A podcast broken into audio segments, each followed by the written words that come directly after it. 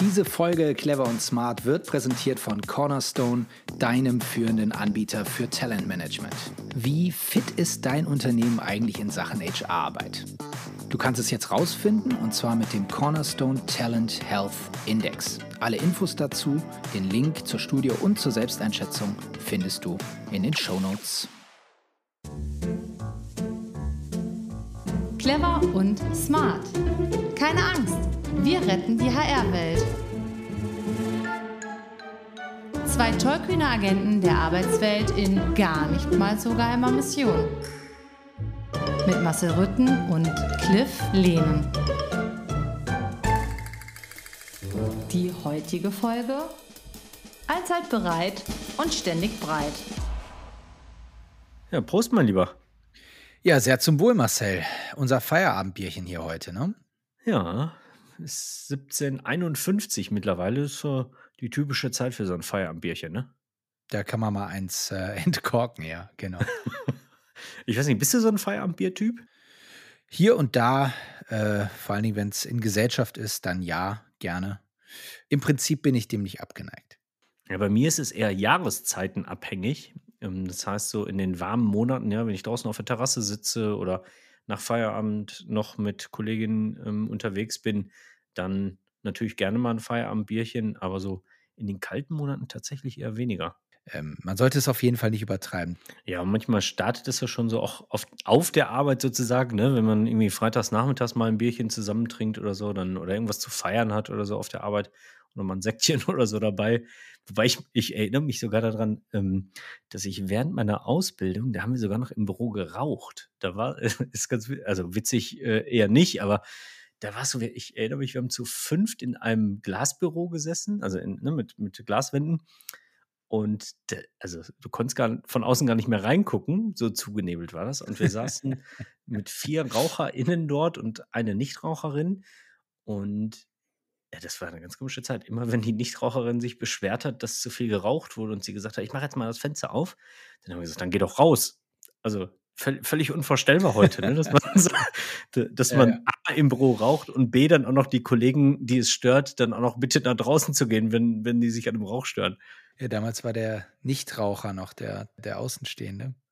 Ähm, heute ist es der Raucher. Ja, und eklig. Ich meine, der Rauch ist ja überall drin. In den Möbeln, im Teppich, in den Akten. Also, du kriegst ihn nicht mehr raus, ne? Also.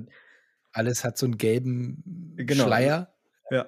Und wenn du morgens ins Büro kommst, ja, und jemand hat vergessen, irgendwie das, das Fenster aufzumachen nach Feierabend oder früh am Morgen, dann hm. riecht nicht so schön. Nee, auf gar keinen Fall. Ich äh, habe meine ersten Berufsjahre im Agenturkontext verbracht. Und da war weniger das Thema Rauchen eines als vielmehr das Thema Alkohol natürlich, weil das war so richtig der klassische Work Hard, Play Hard Rhythmus. Wir haben sehr, sehr viel gearbeitet für ziemlich wenig Geld und äh, abends ist man dann gerne mal direkt äh, aus der Agentur in die Kneipe. Ähm, das war auch so Usus, ne? Das war einfach so gang und gäbe. Äh, oder dass dann schon mal ein Kasten, das war in Köln die Agentur, ein Kasten Kölsch im Büro stand und man dann schon irgendwie auch um so eine Uhrzeit hier äh, dann schon mal zum Bierchen gegriffen hat, das war damals einfach so gang und gäbe. Und äh, auch die Weihnachtsfeier zum Beispiel, ja. die ganzen Betriebsfeste, die waren doch durchaus sehr rauschhaft. Also so eine Kiste Kölsch, die würde bei mir nicht weggehen. Äh, das, das wäre so nicht die Gefahr, aber an, an Weihnachtsfeiern erinnere ich mich tatsächlich auch, wenn dann so äh, der eine Kollege aus dem einen Bereich und die andere Kollegin aus dem anderen Bereich kurz für eine halbe Stunde verschwinden mhm. und dann beide mit zerzausten Klamotten und zerzausten Haaren wieder zurückkommen, dann weißt du Bescheid. Ne? Ja, ja hat es alles gegeben, hat es schon in den besten Haushalten gegeben. Ja, gibt es auch nach wie vor. Ähm, wir haben aber tatsächlich heute ja ein, ein eher ernsteres Thema, ähm, auch wenn wir das vielleicht so halblustig ja. hergeleitet haben, aber wir wollen heute sprechen über Alkohol und Drogen am Arbeitsplatz. Genau, und die werden nämlich in aller Regel nicht eingenommen, weil man gerade so viel Spaß bei der Arbeit hat und weil man wie vielleicht bei einer Weihnachtsfeier in einer ausgelassenen Stimmung gemeinsam ist, sondern die werden dann eingenommen in aller Regel, wenn eine Suchterkrankung vorliegt und das ist alles andere als was Lustiges und äh, deswegen werden wir uns der ganzen Sache jetzt auch mit dem nötigen und notwendigen Ernst zuwenden. Du, lieber Marcel, du bist heute verantwortlich für die 100 Sekunden und hast dich entsprechend vorbereitet, wie ich annehme. Genau das. Der Auftrag in 100 Sekunden. Das nette Feierabendbierchen mit den KollegInnen, der Joint zum Runterkommen oder eine schnelle Line Koks fürs Selbstbewusstsein. Der Konsum oder Missbrauch von Alkohol und Drogen am Arbeitsplatz stellt PersonalerInnen häufig vor eine ganz besondere Challenge. Selbst der Missbrauch von Medikamenten kann schnell zum Problem führen. Eine der zentralen Herausforderungen besteht darin, einen angemessenen Grad an Sensibilität zu wahren, während klare Grenzen gesetzt werden. Der feine Balanceakt zwischen Fürsorge und Disziplin kann schwierig sein, da die Personalabteilung sicherstellen muss, dass MitarbeiterInnen mit Suchtproblemen Unterstützung erhalten, gleichzeitig aber auch klare Konsequenzen für Regelverstöße etabliert werden müssen. Die Verborgenheit von Suchtproblemen stellt eine weitere Hürde dar. Ja? MitarbeiterInnen können zögern, ihre Probleme aus Angst vor Stigmatisierung oder Sanktionen zu teilen und dies erschwert die Früherkennung von Problemen und die rechtzeitige Einleitung von Unterstützungsmaßnahmen. Ein nicht zu vernachlässigendes Risiko besteht außerdem in der Beeinträchtigung des Arbeitsumfelds durch den Konsum von Alkohol und Drogen. Dies könnte nicht nur die individuelle Leistung, sondern vor allem auch die Sicherheit und Produktivität des gesamten Teams beeinträchtigen oder sogar gefährden. Das Monitoring von Leistung und Verhalten der MitarbeiterInnen wird somit zu einer essentiellen Aufgabe für PersonalerInnen. Außerdem ist die Offenheit der Kommunikation entscheidend, denn MitarbeiterInnen sollen ohne Furcht vor negativen Konsequenzen ihre Bedenken äußern können und das erfordert wiederum die kontinuierliche Anstrengung, ein Vertrauensverhältnis zu schaffen, um ehrliche Diskussionen aufzubauen, damit sensible Themen platziert werden können. Danke dir, Marcel. Also auch wieder ein Thema, wo die Kommunikation einen ganz entscheidenden Faktor ähm, einnimmt. Ich glaube, das ist auch der wahrscheinlich schwierigste erste Schritt ist, so ein Thema überhaupt erstmal anzusprechen, aufs Tapet zu bringen. Das könnte ich mir vorstellen, dass das wirklich schwierig ist, wenn man so die ersten Verdachtsmomente gesammelt hat. Aber lass uns doch vielleicht äh, in die Debatte gehen und dieses und andere Themen da gleich besprechen. Das machen wir so. Die einen sagen so, die anderen so. Dann lass uns doch direkt bei dem Thema bleiben. Kommunikation. Das heißt, wir stehen ganz am Anfang eines Falles, ganz am Anfang eines Verdachts, ähm, einer womöglich äh, durch verschiedene Situationen aufgekommenen Frage, ob wir mit einem Mitarbeiter, mit einer Mitarbeiterin ähm, sprechen müssen über ein mögliches Suchtproblem. Kennst du die Situation? Hattest du das schon mal? Hm, ja, ich hatte solche Situationen schon. Ich würde tatsächlich aber sogar einen Schritt davor anfangen, nämlich überhaupt das Erkennen, ja, ähm, dass ein, ein Konsum von Alkohol oder Drogen oder sogar Medikamenten vorliegt ähm, mhm. weil das ja eintreten muss, sozusagen, bevor du überhaupt auf die Idee kommst, jemand ansprechen zu wollen. Das heißt, es gibt ja, ja irgendwelche Momente oder Merkmale, wo du denkst, naja, also irgendwie ist das jetzt ein untypisches Verhalten für die Person. Wir kennen uns jetzt so lange. Ähm, das ist aber was, was ich so noch nie erlebt habe. Oder aber du siehst, dass, dass eine Person ähm, vielleicht auch körperlich ähm, an, an Substanz verloren hat, sozusagen, ja, dass du da eine Veränderung in den letzten Wochen, Monaten wahrgenommen hast. Ähm, und dann ist halt die Frage, sprichst du halt die Person frontal direkt drauf an? Ja? Oder nimmst du dir vielleicht auch erstmal eine Vertrauensperson innerhalb deiner Organisation zu Rate, wo du sagst, mal, kannst du mal mit da drauf gucken, weil ich habe eventuell ähm, den Verdacht, dass bei der Person XY äh, das und das los sein kann. Ja? Also bevor du da jemanden wirklich auch mit dem Vorwurf konfrontierst. Ja, klar. Ähm, du beziehst dich jetzt auf Mitarbeitende, die man schon länger kennt, wo man schon einen Blick drauf hat. Mhm. Ähm, das ist natürlich nicht immer der Fall. Ne? Nicht jeder, den man ähm, hat im Betrieb, ist schon lange dabei. Bei neuen Kolleginnen und Kollegen kann es natürlich sein, dass man das erstmal als eine anekdotische, ähm, vielleicht Ausfallerscheinung oder irgendwas ähm, vielleicht sogar Amüsantes deutet und erst im größeren Zusammenhang ein Muster erkennen. Ne? Genau, also was total schwierig ist, ist bei, bei diesen Fällen zu pauschalisieren. Ja, also mhm. man kann nicht sagen, das passiert immer so, ja, sondern man muss schon sehr differenziert hinschauen und nicht jedes Symptom sozusagen ist auch gleichzeitig eine Sucht, ja. Also nur weil jetzt jemand mal ein Wochenende wirklich zu hart gefeiert hat, ist er auch gleich direkt ein Alkoholkranker. Ähm, sondern ja. da muss man schon auch sehr sensibel mit diesen Themen umgehen. Ähm, aber was mir ja. persönlich natürlich geholfen hat, ich habe äh, seinerzeit meinen Zivildienst noch ähm, in einem Obdachlosenheim gemacht ähm, mhm. und habe da natürlich viel oder wurde viel mit Personen konfrontiert, die alkoholsüchtig waren ähm, und habe daher natürlich auch kennengelernt, wie körperliche Merkmale sich äußern, wenn jemand unter Alkoholsucht leidet. Muss ich jetzt als Personaler mich auch in solche Themen einarbeiten und muss gewisse äußere Merkmale auch äh, auf der Pfanne haben? Ja, absolut, weil es hat ja unterschiedliche Dimensionen. Das eine ist natürlich deine Fürsorgepflicht als Arbeitgeber. Ja, das Ja. heißt, du kannst nicht einfach sagen, liebe Leute, ihr könnt saufen und, und Drogen nehmen, wie ihr wollt, und dann kommt ihr einfach zur Arbeit, das ist alles schon gut, passt schon, weil du Mhm. auf der einen Seite natürlich äh, alle möglichen Sicherheitsrisiken abwägen musst und auf der anderen Seite ist natürlich auch die psychische Belastung, die die Mitarbeiter dann mitbringen. Ne? Also häufig geht ja der Konsum oder der Missbrauch von Alkohol und Drogen auch einher mit ganz anderen Themen. Vielleicht liegt gerade eine Scheidung vor, äh, vielleicht ist irgendjemand gestorben aus einem engeren Umfeld und sowas. Ne? Das sind ja Dinge, die häufig damit zu tun haben, dass jemand äh, dann vielleicht sein Leben nicht so unter Kontrolle hat, wie er es vielleicht noch vor kurzer Zeit hatte. Und das kann natürlich ganz gravierende Folgen haben, ne? Denn es ist ja so, dass die Grenzen zwischen einem einzelnen Konsum, zwischen einem längeren Missbrauch und dann einer Abhängigkeit oder gar einer, ja, einer Sucht, das sind ja, äh, das sind ja fließende Grenzen. Und das ist ja für 'n für Laien, und da würde ich einen 'nen Personaler, wie übrigens wir beide ja auch, äh, dazu zählen, äh, erst schwer, äh, zu zu unterscheiden, ne? Wir sind ja keine Ärzte, wir sind auch kein psychotherapeutisches Fachpersonal, sondern wir sind ja erstmal nicht geschult in diesen Fragen. Genau, wir sind erstmal nur KollegInnen und wir sind auch nicht die Moralpolizei, ne, die halt sagt: „Oh, da war aber jetzt ein halbes Bier zu viel, mein Freund.“ Ja, sondern Natürlich, ne, genau. also das muss jeder erstmal auch schon für sich selbst wissen. Da sind alle erwachsen genug. Da braucht man sich als PersonalerInnen nicht herausheben. Ähm, aber natürlich eben, wie ich schon sagte, ne, das Thema Fürsorgepflicht ist eben eine ganz besondere, ähm, Mhm. die vor allem auch dann noch mal entscheidend wird, wenn der Arbeitsplatz auch so, ähm, aussieht, dass höhere Sicherheitsrisiken da sind. Also, wenn ich jetzt auf einer Baustelle arbeite, Klar. wenn ich in der Produktion arbeite, ähm, ne, wenn ich Mhm. irgendwo an der Maschine arbeite und da vielleicht irgendwie die Hand mal eben schnell aus Versehen in die Maschine gerät, ähm, und das passiert aufgrund, äh, dessen, weil ich vielleicht besoffen zur Arbeit gekommen bin, ist eher schwierig.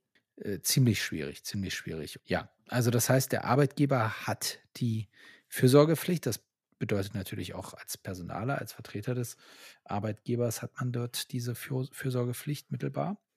Ähm, die Kollegen allerdings haben die ja nicht. Das muss man auch sagen. Kein Kollege, keine Kollegin ähm, ist verpflichtet einzugreifen oder den Kollegen, die Kollegin darauf hinzuweisen. Ne? Ne, natürlich nicht, aber, ähm, erst hat das natürlich was mit Kollegialität zu tun, ja? Auch da, wenn ich rechts und links neben mir Symptome wahrnehme, die darauf hindeuten könnten, dass jemand mehr als nur das Feierabendbierchen trinkt oder mehr als, äh, nur mal eben den den Joint zum Runterkommen raucht, ähm, dann sollte ich da durchaus schon sensibel für sein. Ähm, und auf der anderen Seite ist es natürlich auch so, dass ich da auch ein Stück weiterdenken muss, ja? Was passiert denn, wenn die Person dann vielleicht mal besoffen zur Arbeit fährt, ja? Dann ist das nicht nur ein Risiko Ja. für die Person selbst, sondern eben auch für für die ganze Umwelt.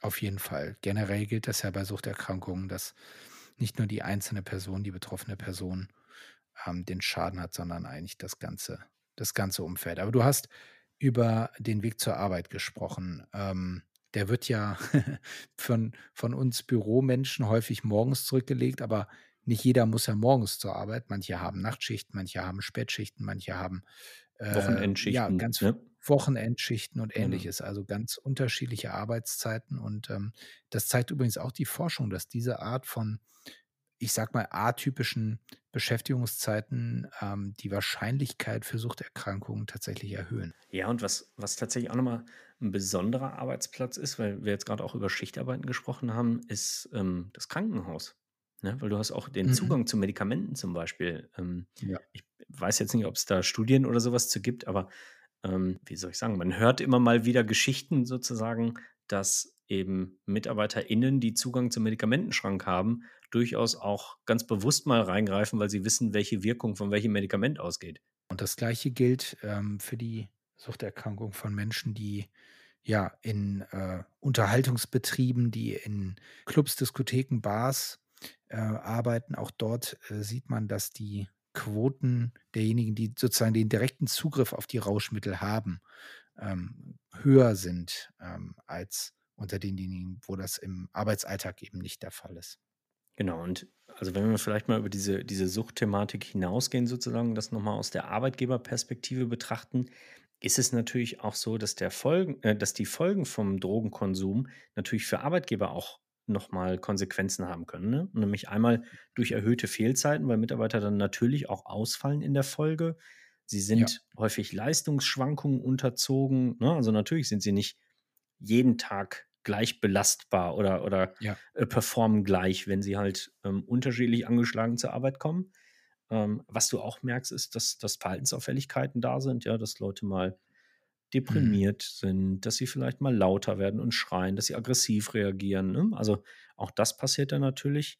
Ähm, und dass halt eben häufiger Unfälle passieren. Ne? Also das wäre so ein Indikator auf jeden Fall für mich als Personaler, wenn ich merke, ich bin hier in einem Arbeitsumfeld in der Produktion und ähm, technisch gesehen ist vielleicht erstmal alles soweit gut durchdacht, ja, aber zu einer bestimmten Zeit nehmen irgendwie die Unfälle ähm, zu. Dann würde ich vielleicht mal darauf achten, inwieweit da vielleicht auch Alkohol oder Drogen im Spiel sind.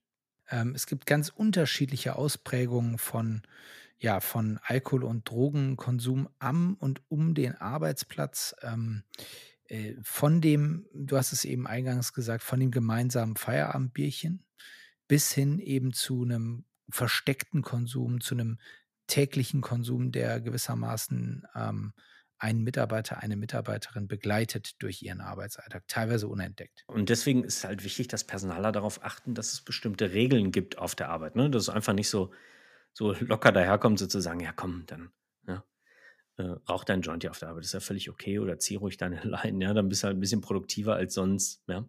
Ähm, Mhm. dass dafür Ja, einfach auch ganz klare Regeln da sind und dass, wenn du solche Fälle eben auch gehabt hast, ähm, oder vermeiden willst für die Zukunft, dass du eben auch präventiv, äh, Maßnahmen als Personaler auf den Weg bringst, beispielsweise durch Betriebsvereinbarungen oder sowas, ähm, die ganz klar dann mit dem Betriebsrat oder mit der Mitbestimmung auch abstimmen, wie weit wollen wir eigentlich gehen und Fürsorge für unsere Mitarbeiter betreiben, ne? Dass im im Vorfeld schon auch gar nichts passieren kann. Ja, man muss ja auch sagen, dass es ja durchaus auch so was gibt wie 'n 'n gewissen sozialen Zwang auch in manchen Situationen, sich dem Rauschmittel hinzugeben. Du hast grade die die Line, äh, zur Produktivität angesprochen. Da da gibt es zwar keine, ähm, im großen Stil sozusagen, ähm, äh, Unternehmungen, die das jetzt als Kreativitäts und, äh, äh, ja, leistungsförderndes Mittel, ähm, einsetzen, aber es gibt ja durchaus den Agentur oder ähnlichen Kosmos, wo solche Sachen schon berichtet wurden. Und, ähm, ich finde, das beste Beispiel ist doch dieses: Wir gehen abends noch was trinken mit der Abteilung, ähm, oder, ähm, man geht jetzt in der der Weihnachtssaison zum Weihnachtsmarkt und: „Ach, du trinkst ja nichts, das ist aber schade, komm, eines geht doch“ und so. Diese Art von sozialem Druck, die die findet dann schon statt, auch im auch im im erweiterten Arbeitskontext, ne? Genau, und ich glaube, je je näher man sich auch, äh, freundschaftlich kommt im, äh, beruflichen Kontext, desto eher ist natürlich auch die Offenheit da zu sagen: „Ach komm, dir kann ich vertrauen. Ähm, ich habe dir mal 'ne Line aufgelegt.“ Ja, ja.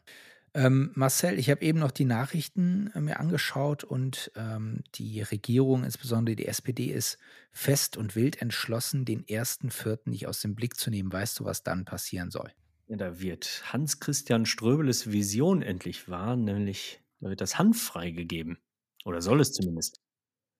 Ja, das wird freigegeben, genau. Cannabis wird legalisiert und damit ist also Cannabis, also Kiffen, wie wir so im Volksmunde sagen, ist dann genauso legal wie abends das heute jetzt mehrfach angesprochene Feierabendbierchen und die Zigarette, die mittlerweile aus der Mode gekommene. Ähm, das ist also alles auf der gleichen Ebene anzusehen. Da fragt man sich natürlich, wie geht man da als Arbeitgeber künftig mit um und wie geht man als Personalabteilung damit um, wenn man damit dann konfrontiert werden sollte? Erstmal würde ich damit genauso umgehen wie mit anderen legalen Drogen auch, nämlich, ne, wie beim Alkohol. Ich würde genauso sagen, auf der Arbeit, ähm, ist das Kiffen nicht erlaubt, genauso wie das Saufen auf der Arbeit nicht erlaubt ist sozusagen. genau. Ja, ja. Das Feierabendbierchen ist ja toleriert. Genau, und dann wäre eben auch der Joint toleriert. Kann man so sagen, kann man so sehen. Die Frage ist, ob das überall so sein wird, ne? Wahrscheinlich nicht zum 1.4. gleich. Genau, dafür haben wir zu viele CDU-Wähler. Aber, Ja. ähm, ne, also tatsächlich ist es ja so, dass du dir wirklich als Personalerin überlegen musst, welche Konsequenz hat das für unterschiedliche Arbeitsplätze, ne? Mhm. Ähm, so, also wie wie ist das, wenn jemand einen bestimmten Job ausführt, ähm, und ich sage mal, äh, dauer dauerhaft kifft? Ähm, hat das einen Einfluss auf die Leistungsfähigkeit? Ja oder nein? Das wird bestimmt dann auch gemessen und erforscht. Äh, da bin ich ganz sicher. Ähm, aber tatsächlich muss ja auch Regelungen treffen, was was wann okay ist, ne? Also, Mhm. wir haben grade schon gesagt, auf der Arbeit wird man wahrscheinlich nicht kiffen dürfen. Ähm, was ist denn auf der Weihnachtsfeier? Wahrscheinlich okay, oder? Weil Bierchen ist ja auch okay. Ja, aber ich glaube, genau der der der Punkt ist der, dass ich glaube, da, wo du heute schon kiffen darfst, da darfst du also oder wie soll ich sagen, die Betriebe, wo das heute schon, äh, ähm, toleriert wird, da wird das ab dem 1.4. auch toleriert werden und da, wo es heute nicht gern gesehen ist, da werden die Leute auch zum 1.4. nicht anfangen, dann abends ihre Tüte zu drehen. Auch wenn es legal wäre, aber ich glaube, wie du eben sagtest, da gibt es halt verschiedene, ähm, Kohorten und verschiedene auch, äh, äh, Gruppierungen innerhalb der deutschen Unternehmenslandschaften. Ich kann mir jetzt vorstellen, dass es in diversen, äh, mittelständischen, inhabergeführten, äh, äh, klassischen Betrieben des deutschen Mittelstandes, ähm, jetzt einfach, äh, nicht zur Kultur gehören wird, auch ab dem 1.4. Ja, und in Bayern auch nicht, weil das ist ja der Ja. Einstieg zu Crystal Meth, ja, wie wie Söder einst sagte. Crystal. Ja, Crystal Meth, äh, könnte auch so 'ne so 'ne neue Kategorie von Söders äh, der macht doch immer so Essensposts. Sö Söder isst Crystal Meth. Ah, ist der Food-Influencer? Ja, ja, ja, der hat immer so 'n Hashtag Söder isst. Mhm. Gut, äh, gut. Ich folge ihm offensichtlich nicht, daher ist mir das tatsächlich neu. Wir könnten jetzt natürlich 'ne 'ne Kategorie reinmachen, ähm, passend zum Thema, äh, Rütten trinkt oder Len Len trinkt. Genau. Ähm, ja, das überlegen wir noch tatsächlich, aber, ähm, noch mal zurück zum Thema, also wie wie dann PersonalerInnen damit umgehen. Ich würde es tatsächlich jobspezifisch herangehen, ne, und schauen, inwieweit hat das dann wirklich Einfluss auf die eigentliche Tätigkeit oder nicht, wenn's dann legal werden würde. Ähm, so lang ist es ja tatsächlich nicht mehr, ne? Also 1. April ist relativ nah dran. Ja. Ähm, ob's dann jetzt wirklich so kommt, wird man sehen, ne? Ähm, Mhm. aber das hätte auf jeden Fall Auswirkungen auf den Arbeitsalltag. Das kann man, Ja, glaube ich, klar. so sagen. Klar. Ähm, trotzdem wird's in den allermeisten Jobs tatsächlich im Alltag wahrscheinlich keine Rolle spielen. Ich denke auch nicht, ne. Wobei ich war ähm, wann war ich? Vorletztes Jahr war ich in New York und in New York beispielsweise ist ja, äh, Cannabis schon legalisiert. Oh ja. Und also die ganze Stadt riecht nach Cannabis, ne? Ja, Also ja, das ist da da hat's 'ne hohe Akzeptanz gefunden sozusagen, Ja. ähm, weil's eben dort überall gemacht wird oder überall einfach, äh, selbstverständlicher geworden ist. Mhm. Ähm, in Deutschland sehen wahrscheinlich die die Regularien 'n bisschen anders aus, wenn ich wenn man so sich, äh, die den Rest der Bürokratie anschaut sozusagen, dann wird nicht davon auszugehen sein, dass man überall an jeder Straßenecke, ähm, dann einfach so kiffen kann, aber Wir werden's sehen. Kommen wir aber vielleicht noch mal zurück auf das Gesamtthema Alkohol, Drogen, Medikamente am Arbeitsplatz. Ähm, sollen wir uns mal angucken, was die Zahlen dazu sagen? Ja, unbedingt. Der Wahrheit auf der Spur. So, Cliff, mein Lieber, hast du herausgefunden, ob ganz Deutschland säuft und kifft? Äh, ja. Um's ganz kurz äh, ganz Ja. kurz zu machen, ja, aber ich, ähm ich fange mal bei Ersterem an. Also, wir, ähm, haben einmal die Deutsche Hauptstelle für Suchtfragen e.V., die wir, glaube ich wir beide sehr empfehlen können, wenn es darum geht, A zu recherchieren und B, ähm, auch Informationen zu bekommen: „Was kann ich eigentlich als Personaler, Personalerin tun, wenn ich einen Fall entdecke?“ Also, das, glaube ich, Marcel, da sind wir uns schon mal einig, oder? Das Ja, war so unsere absolut. reichhaltli reichhaltigste Quelle hier bei der Recherche. Ja, die haben super viel Material eben für PersonalerInnen, ähm, da als Handreichung, als, ähm, ja, Hilfestellung, wie sie eben mit MitarbeiterInnen, äh, in in die Bütt gehen sollen sozusagen oder können, ähm, um Mhm. das Thema, das Problem dann eben aufzuarbeiten. Genau, also die Deutsche Hauptstelle für Suchtfragen. Die hat also jetzt hier in dem Fall in diesem kleinen, ähm, Ausschnitt nur mal auf Bayern sich bezogen, aber ich glaube, das ist relativ instruktiv. Dort heißt es: „5 % der Arbeitnehmenden sind alkoholabhängig, bei Führungskräften bis zu 10 %.“ Ähm, wir gehen jetzt noch in Zahlen von der kaufmännischen Krankenkasse rein. Die haben nämlich, äh, unter ihren, ähm, Versicherten haben sie Analysen gefahren und da sind ziemlich, ja, beunruhigende Zahlen bei rausgekommen, denn laut der Kasse, ähm, stieg die Zahl der Versicherten mit exzessivem Alkoholkonsum zwischen 2011 und 2021 um rund 1/3, also gute 32 %. Bei den 35 bis 39-Jährigen betrug der Anstieg hier sogar mehr als 88 %. Also, das heißt, äh, Rauschtrinken, aber auch Alkoholabhängigkeit, Entzugserscheinungen und folgende psychische Verhaltensstörungen, ähm, aufgrund der Alkoholerkrankung.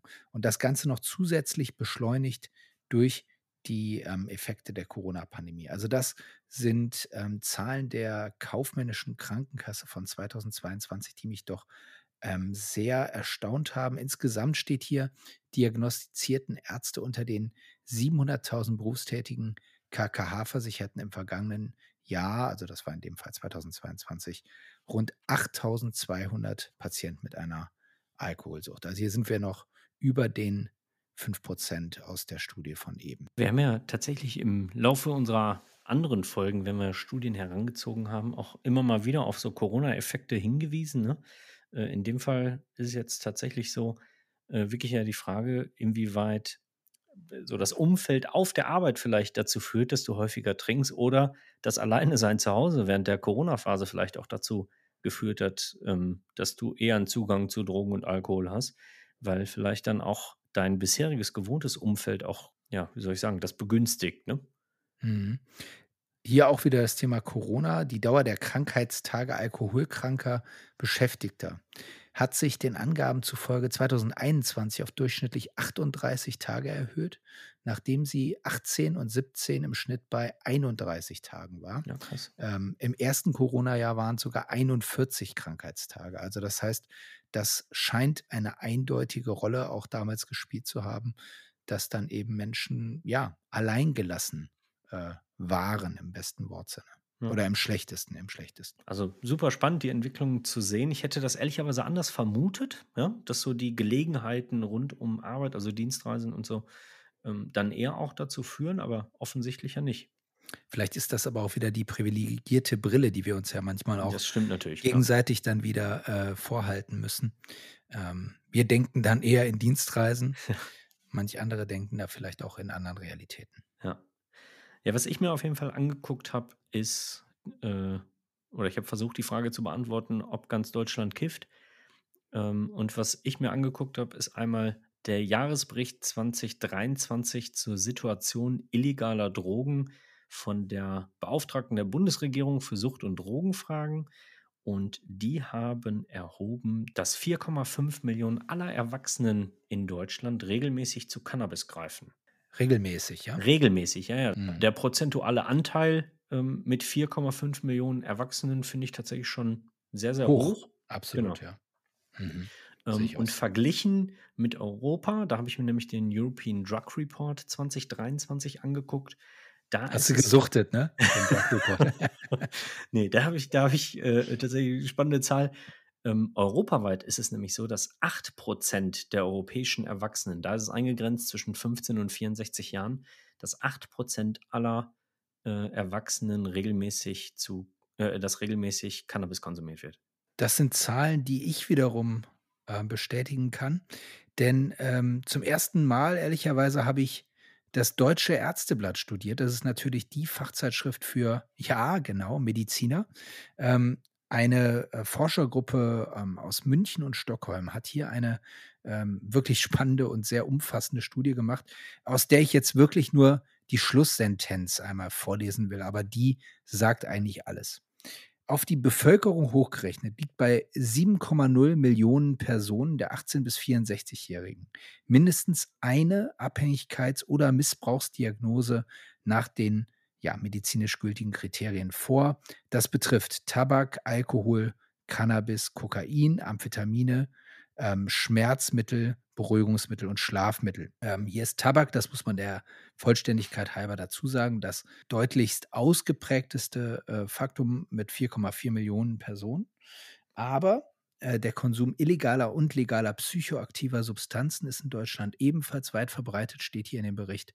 Und die gesellschaftliche Belastung durch den Konsum legaler Substanzen ist deutlich höher als die durch illegale Substanzen. Und das finde ich auch nochmal einen ganz, ganz wichtigen Schlusssatz, denn ähm, wir reden hier und da natürlich viel über illegale Drogen und ähm, das ist alles ja auch wirklich dramatisch, wenn man sich das ansieht, was mit den Menschen passiert. Aber das ähm, insbesondere Alkohol und ähm, Tabak in ihrer Verbreitung und ihrer Toleranz ähm, mhm. äh, spielen ja natürlich eine wesentlich deformierende und ja brutalere Rolle auf unsere Gesamtgesellschaft bezogen. Ja, und was da auch super spannend ist äh, äh zu sehen, ist, dass Alkohol und Cannabis tatsächlich tendenziell eher bei Männern konsumiert wird und äh, Medikamente eher oder der Missbrauch von Medikamenten eher bei Frauen zu sehen ist. Ne? Mhm. Also, dass Mhm. da schon auch noch Geschlechterunterschiede entstehen oder zu sehen sind. Ja. Ja, insgesamt ist das ein äh, 'n Bild, wo man sich doch Gedanken machen muss um eine Gesellschaft und ich glaube, vieles davon hat auch mit Arbeit zu tun, denn auch dort wurde befragt, warum Alkohol, wenn er denn regelmäßig konsumiert wird ähm, warum wird er regelmäßig konsumiert? Und da wird dann sehr häufig natürlich auch das Thema Stress, Stress bei der Arbeit, Entspannung von der Arbeit angegeben. Ähm, das hängt natürlich alles sehr, sehr eng, äh, zusammen. Also, es sollte einen Menschen, der am Kontext Arbeit und Gesellschaft interessiert ist, und das sind wir beide ja, durchaus zum Nachdenken bringen. Und deswegen kümmern wir uns jetzt um clevere Ideen und smarte Lösungen. Clevere Ideen und smarte Lösungen. Ich habe in der letzten Folge ja gegen den Dry January gewittert. Ge ne, gewettert habe ich dagegen Gewettert, ja. und gewettert. Ähm, ja, aber wenn ich mir diese Zahlen, die wir jetzt gerade so brav referiert haben, so anschaue, ähm, dann ist das natürlich von der anderen Seite zu sehen. Und, äh, ich möchte hiermit zumindest ergänzend sagen, dass ich natürlich Respekt habe vor jedem, der das durchzieht und vor jedem, der das vielleicht auch als Korrektiv sich selbst gegenüber einsetzt. Ähm, das ist natürlich nicht unwichtig. Also, es ist durchaus eine clevere Idee und auch eine smarte Lösung, einfach mal eine Pause einzulegen und man sollte sich von einem unreflektierten Podcaster, wie ich es vor einer Woche war, nicht von diesem Wege abbringen lassen. Also, mein Respekt an der Stelle, auch wenn es vielleicht für mich persönlich nichts ist, aber, ähm, ja, das Individuelle daran, das habe ich ja letzte Woche auch schon gesagt, das finde ich schon respektabel. Ja, das, äh, lassen wir so stehen. Ich wollte ich wollte ja letzte Woche eher gegen dieses Kollektivding Ja, ja. das das tue ich auch hiermit noch mal, aber individuell ist das eine große Leistung, so. Ähm, aber da wir ja ein Podcast für PersonalerInnen sind, ähm, würde ich tatsächlich auch den Blick darauf noch mal werfen wollen, äh, nämlich da auch als allerersten Tipp noch mal mitzugeben: Es gibt da draußen eine ganze Menge Materialien, die ich mir zu Hilfe, zu Rate ziehen kann, wenn mich das Thema tatsächlich jetzt erstmalig betrifft in meinem Unternehmen. Das heißt, ich kann bei Krankenkassen ganz, ganz viel Informationen finden. Ich kann bei der Hauptstelle für Suchtfragen ganz, ganz viele Informationen finden. Da gibt es Handreichungen, da gibt es Praxistipps, da gibt es rechtliche Einordnungen, da gibt es im Zweifel auch Vorlagen, ja, bis hin zur Betriebsvereinbarung. Wie setze ich denn so eine Betriebsvereinbarung ähm, für Alkoholkonsum auf? Ja? Das ist ja was, wo sich im, am Ende des Tages jeder Personaler, jede Personalerin ähm, mit auseinandersetzen muss. Und da muss man eben nicht auf der grünen Wiese anfangen, sondern kann da eben auch schon super viel Material zu nehmen. Mhm.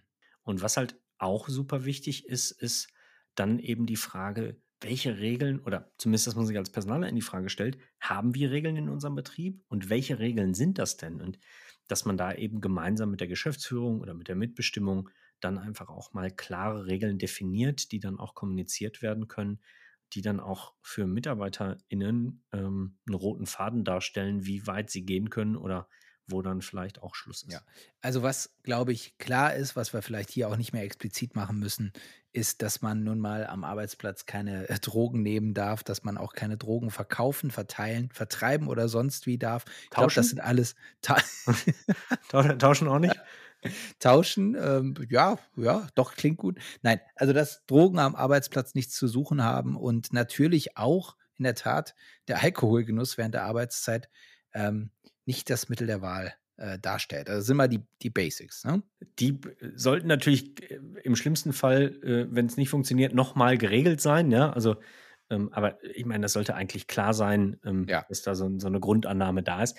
Was aber auf jeden Fall wichtig ist, dass auch präventive Maßnahmen auf den Weg gebracht werden. Es muss Aufklärung stattfinden, wie vielleicht Suchtmittel wirken. Es müssen Mhm. ähm, suchtfördernde Arbeitsbedingungen eingeschränkt werden. Ja? Mhm. Ähm, es muss zum Beispiel auch die psychische Gefährdungsbeurteilung gemacht werden, um zu schauen, wo entsteht denn hier in unseren Jobs Stress ähm, und Mhm. Angst in bestimmten Ja. Situationen. Ne? Oder wo entstehen Situationen, wo jemand schnell dazu verleitet ist, äh, zum Suchtmittel zu greifen, weil es der Arbeitsbetrieb, meinetwegen in der Brauerei oder in der Kneipe oder sonst wo, äh, einfach so hergibt, ne? Genau. Ja, und was, glaube ich, auch wichtig ist, wir haben viel auch schon über Führungskräfte gesprochen, ähm, Führungskräfte an der Stelle auch zu schulen, wie sie Mhm. mit MitarbeiterInnen umgehen, ähm, wo sie vielleicht einen Verdacht haben, dass da eben Alkohol- oder Drogenmissbrauch stattfindet. Wenn ich mir eben die, die Zahlen aus Bayern anschaue, dann äh, werden die wahrscheinlich auch nicht ganz unrepräsentativ sein, sodass die Führungskräfte wahrscheinlich teilweise auch durch den Stress noch stärker ähm, betroffen sind von Suchterkrankungen. Auch eine, eine spannende Erkenntnis, ne? weil wir reden Ja. immer über Prävention, wir reden immer über Fürsorgepflicht des Arbeitgebers. Dabei sind es vielleicht sogar diejenigen, die hier eigentlich in der Rolle sind, diese Fürsorgepflicht um und durchzusetzen. Die sind vielleicht diejenigen, die eigentlich noch mehr im Fokus des Problems stehen. Ja, absolut. Und wenn so ein Unternehmen auch eine gewisse Größe erreicht hat, dann kann ich mir natürlich auch überlegen, inwieweit ich auch Suchtbeauftragte ähm, qualifiziere oder, oder implementiere, ne, platziere, dass Mhm. Mitarbeiter da auch ähm, eine Stelle haben, wo sie wissen, an die kann ich mich wenden oder aber auch externe Hilfsangebote schaffen, ne? dass Mitarbeiter so, so eine Art äh, Seelsorge haben oder, oder ähm, Mhm. ich sag mal, äh, wie soll ich sagen, Sozialtelefon ähm, oder Sorgentelefon, ähm, wo sie sich einfach auch anonym melden können, ähm, um dann eben über ihre persönliche Situation sprechen zu können.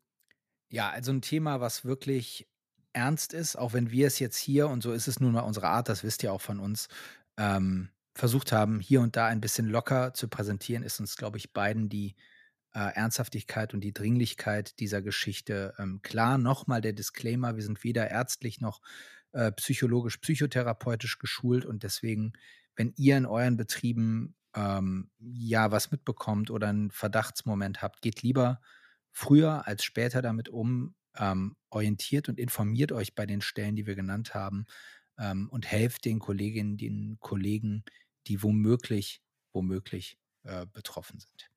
Ähm, wir, und das wisst ihr, sind Macher und deswegen werden wir nächste Woche das Thema Umsetzungskompetenz und Machermentalität uns anschauen ähm, in der Folge mit dem Titel Wir sind groß im Machen von halben Sachen.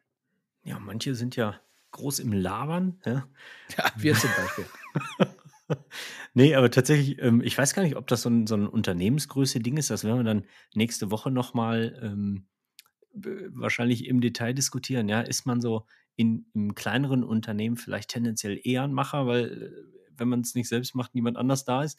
Mhm. Ähm, und wie weit kann man sich vielleicht im Großkonzern eher wegducken und dann macht schon irgendein anderer? Mhm. Ja, Mhm. ähm, oder auch die Mühlen, ne, die man immer so beschreibt, die da langsamer malen, ja, oder Ja. der große Tanker, den man so äh, auf den Weg bringt. Das, das wird ja alles eher so größeren Konzernen zugeschrieben. Wobei wir zwei jetzt als, äh, naja, Dampfplauderer im Podcast-Modus und LinkedIn-Bespieler natürlich auch, äh, ja, auf der, in der Laber, in der Laber, äh, Skala vermutlich relativ weit oben liegen dürften.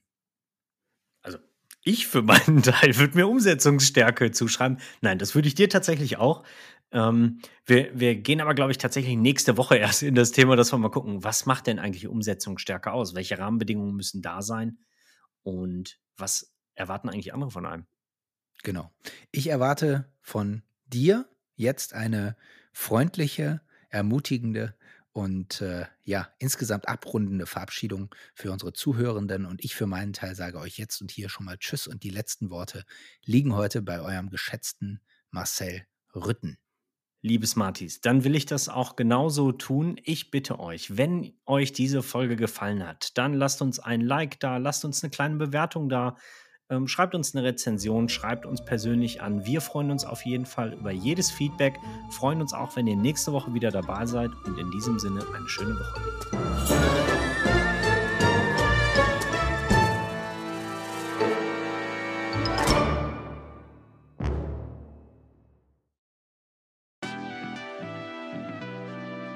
Das war's für diese Woche mit Clever und Smart und wir haben uns gefreut über die Unterstützung von Cornerstone. Weißt du, wo dein Unternehmen in Sachen HR steht? Finde es heraus mit dem Cornerstone Talent Health Index. Alle Infos in den Show Notes. Cornerstone für exzellentes Talentmanagement.